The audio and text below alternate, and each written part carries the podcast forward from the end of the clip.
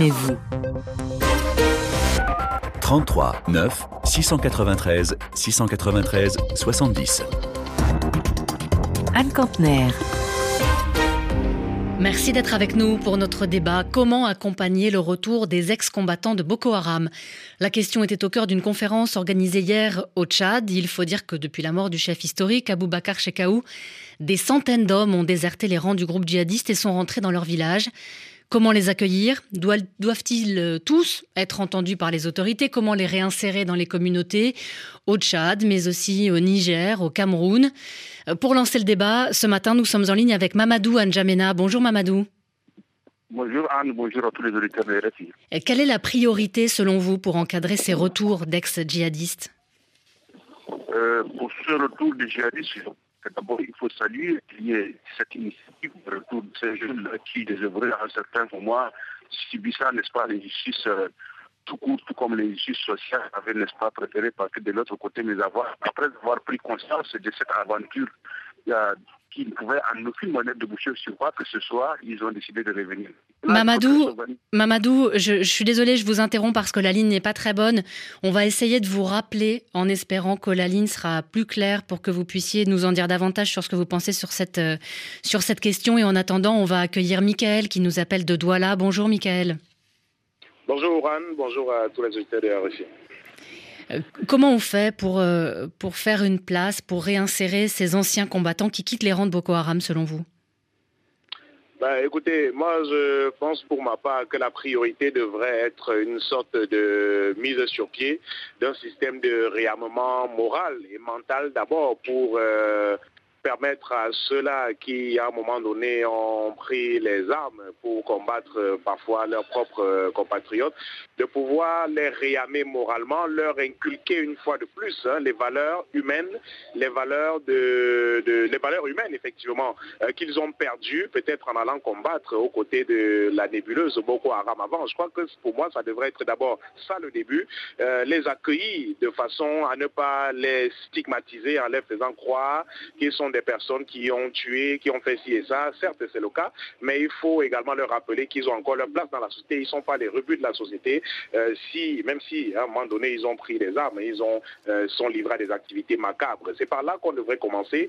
Et pour la réinsertion entière, euh, les gouvernements, notamment pour le cas du Cameroun, devraient s'arranger effectivement pour permettre à ces jeunes de se réinsérer dans la société, réinsertion professionnelle, j'entends. À travers la réinsertion professionnelle, il ne faut pas simplement attendre que les entreprises sur place puissent les recruter. Et bien d'autres encore que ceux qui sont là et qui n'ont jamais été avec Boko Haram ont du mal à trouver des emplois déjà. Alors pour pouvoir se réinsérer, Michael, il faut aussi que qu'on leur fasse euh, une place. Vous le disiez, ça n'est pas forcément facile. Je vous lis par exemple euh, un message que nous a envoyé euh, Nicanor sur, sur Facebook qui nous dit que ces personnes doivent être suivies au niveau judiciaire pour qu'on on doit avoir l'œil sur eux, nous dit Nicanor, et s'assurer que personne ne risque rien avec eux en liberté. Vous comprenez que certains aient, peur, en fait, Effectivement, effectivement, il est normal qu'on ait peur. Quand je dis, qu'on doit leur donner une place au sein de la société, il n'est pas question de leur donner simplement cette place sans qu'il y ait un suivi. Il doit avoir un suivi.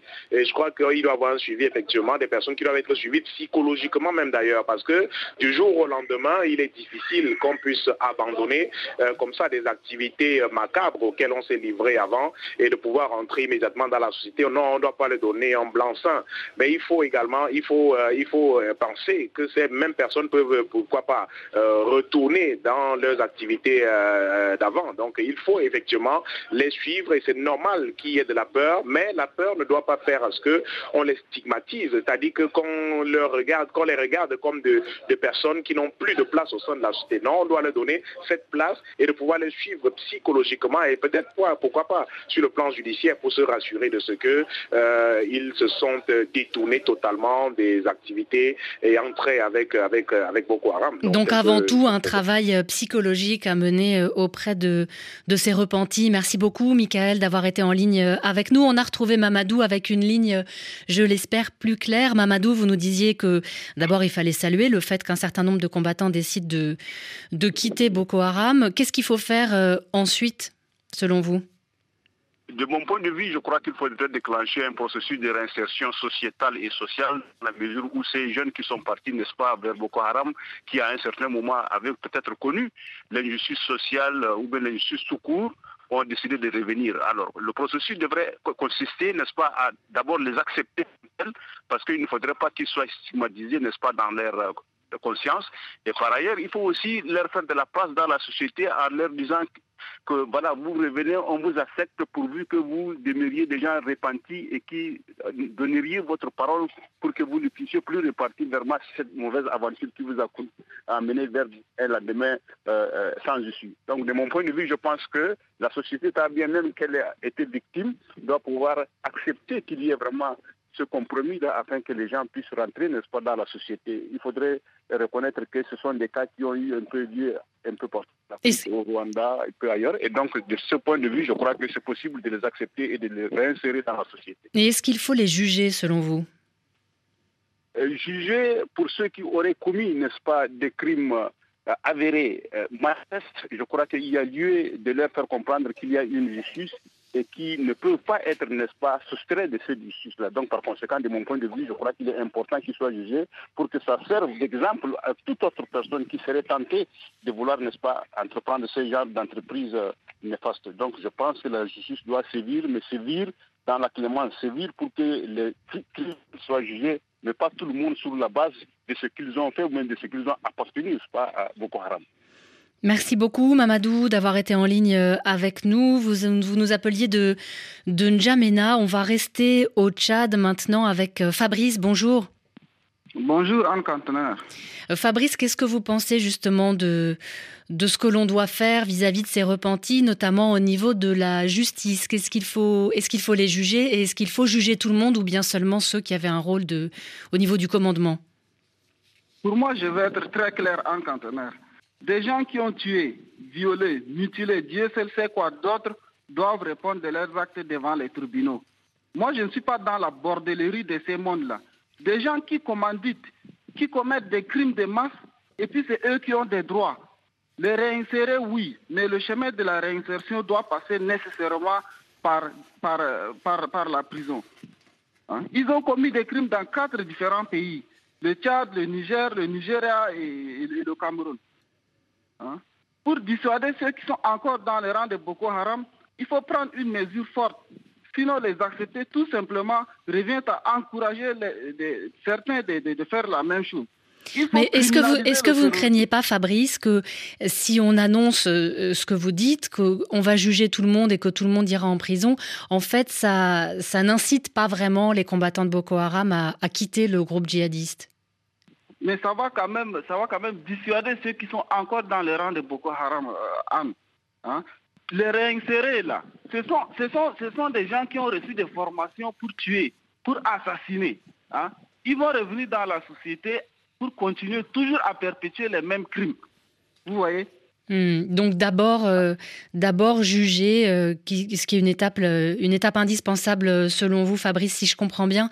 Merci beaucoup de nous, de nous avoir appelés. Vous savez que vous pouvez aussi nous écrire sur Facebook, sur WhatsApp pour participer au débat. David, par exemple, qui est à Lomé, nous écrit Je pense que ces djihadistes déserteurs doivent être entendus par les autorités, ils doivent s'expliquer et on doit s'assurer qu'ils ne vont pas reprendre les armes, ouvrir un centre pour les accueillir pendant un nombre de mois donné et après les réinsérer progressivement pour un retour à la vie normale définitif. Bonjour Serge. Oui, bonjour Anne. Vous êtes en ligne euh, de, Yaoundé. Vous, avez entendu euh, donc ce que nous a envoyé David comme message. Est-ce que selon vous, il faudrait d'abord commencer par euh, isoler ces repentis avant d'envisager un retour à la vie normale? Oui, absolument, parce que quoi qu'il en soit, il faut les écouter il faut les écouter. Peut-être pas nécessairement juger, mais au moins les écouter. D'abord pour mieux comprendre le discours qui leur a été tenu pour les endoctriner et peut-être mieux maîtriser les assauts futurs, puisque euh, le qualificatif euh, de, guerre asymétrique a été utilisé parce que, je le rappelle, une bonne partie des combattants restent enfouis dans la population. Et si bien que même, en ce qui concerne les repentis, on ne sait pas si c'est un repli stratégique ou alors si c'est un abandon réel des, convictions qui étaient les leurs. Mais quoi qu'il en soit, euh, euh, si, on essaie d'analyser les caractéristiques de tous ces repentis, on verra que très souvent, ce, sont des analphabètes qui souffrent d'une certaine précarité. Donc, de mon point de vue, le processus de réinsertion devrait mettre en avant d'abord la déprécarisation de ces des concernés et ensuite leur scolarisation pour leur donner, les mettre en capacité de raisonner et de comprendre, n'est-ce pas, les projets qui leur sont proposés avant d'y adhérer. Donc pour moi, c'est la grosse faiblesse de, ce processus-là. Il faut les écouter et ensuite euh, les mettre en capacité de comprendre et de raisonner. Serge, vous nous disiez qu'il fallait aussi s'assurer qu'ils avaient bien décidé de renoncer à, à ces combats djihadistes. Comment on fait pour être euh, sûr qu'ils sont vraiment repentis? Ben, On les écoute. On les écoute et on essaie de les convaincre que peut-être que leur option n'était pas la meilleure. Et qui doit mener ces, discussions? Est-ce que selon vous, ce sont les autorités? Est-ce que ce sont euh, euh, des chefs euh, communautaires, des autorités traditionnelles? Qui doit faire ça? Ben, Il faut associer toutes les parties prenantes. il faut associer toutes les parties prenantes, les autorités, les chefs traditionnels, les chefs religieux, et les concernés eux-mêmes. Il faut les mettre autour de la table et essayer de les dissuader de ce qu'ils n'étaient pas sur la bonne voie. Euh, je pense que c'est ce qu'il y a lieu de faire. Parce que, comme quelqu'un l'a dit précédemment, envisager simplement leur réinsertion, leur resocialisation, euh, ça, pourrait même décourager et se dire, mais pourquoi ne pas essayer d'être combattant et de revenir pour trouver une place en société euh, une place meilleure que ceux qui n'y étaient pas par le passé. Donc je pense qu'il y a lieu de mettre en place un dispositif d'écoute et par la suite, sur la base de ce qu'on aura écouté, eh les solutions d'une réalisation pourront se mettre en œuvre. Merci beaucoup Serge de nous avoir appelé pour participer au débat.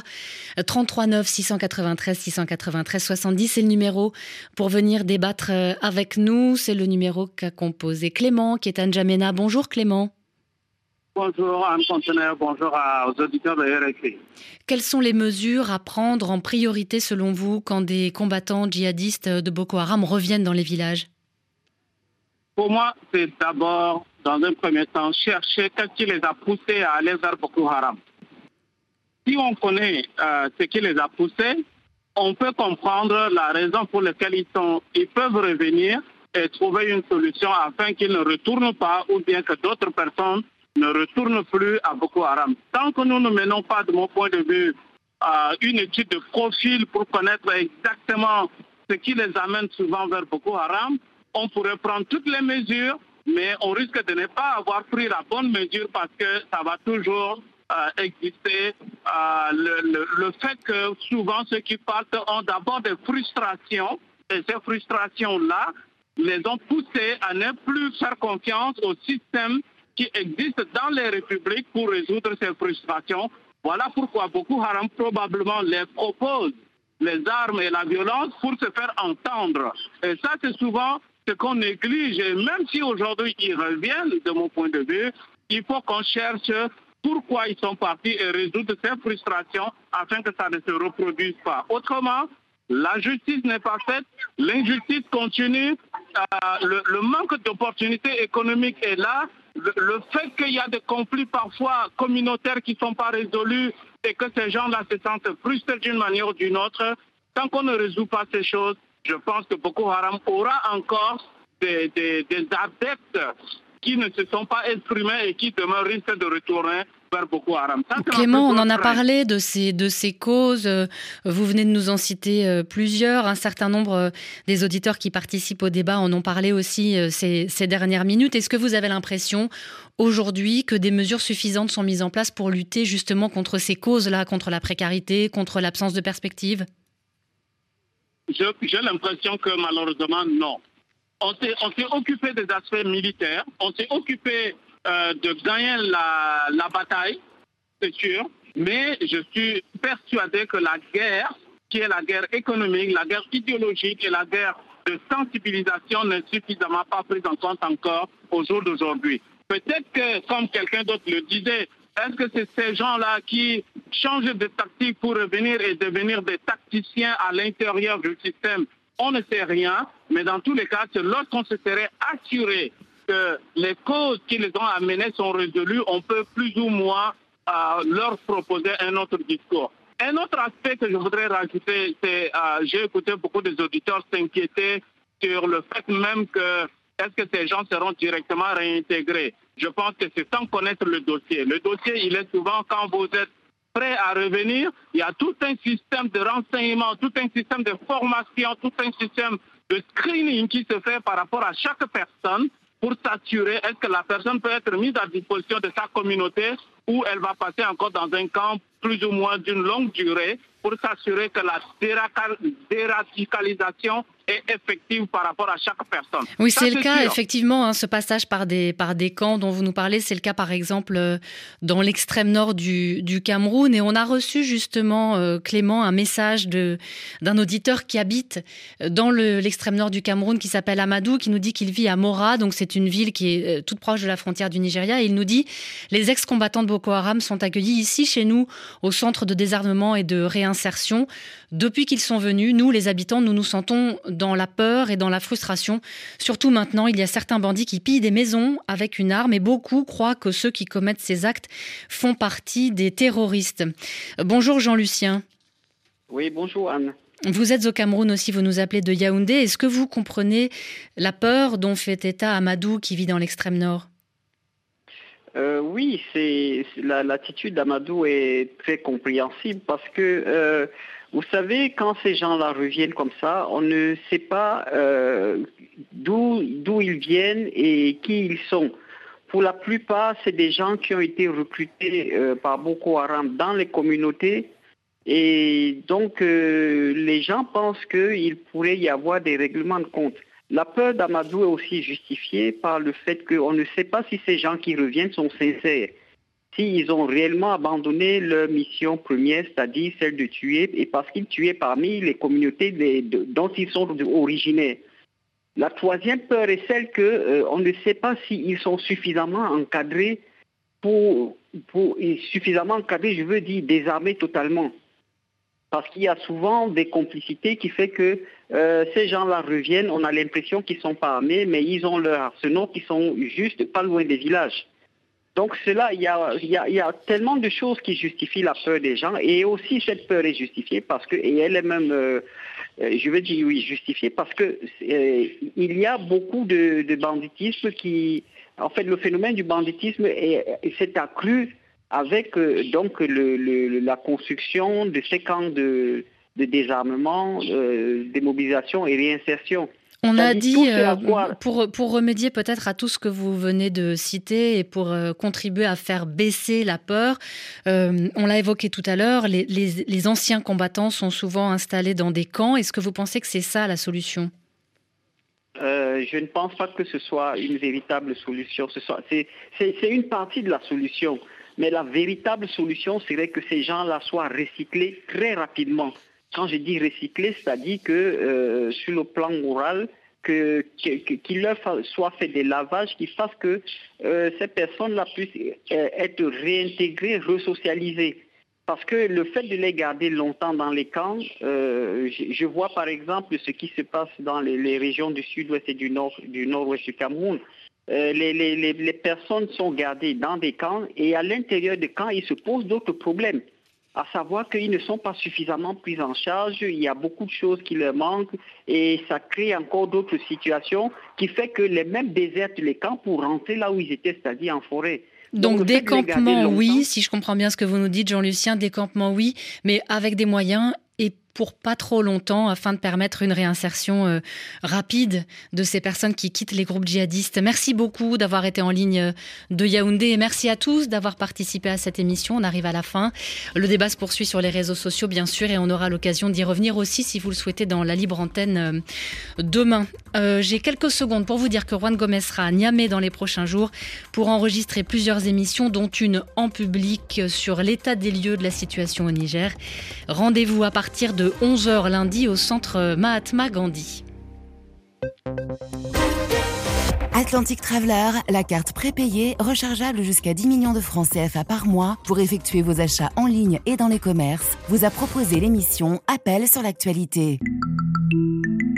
Banque Atlantique, grandir ensemble. Dans une minute, un point sur l'actualité, un peu moins même, et juste après, vous retrouverez Caroline Paré pour Priorité Santé. Bonjour Caroline. Vous parlez aujourd'hui de la leptospirose. Oui, hein, c'est une maladie qui n'est pas forcément connue du grand public. Pourtant, c'est la zoonose la plus répandue, une maladie transmise par les mammifères, surtout les rongeurs qui peut être dangereuse si le diagnostic vient à tarder. Elle est présente surtout en milieu tropical et la leptospirose touche euh, les professionnels en contact avec l'eau douce qui peuvent être contaminés par les déjections animales. Il faut donc prévenir et identifier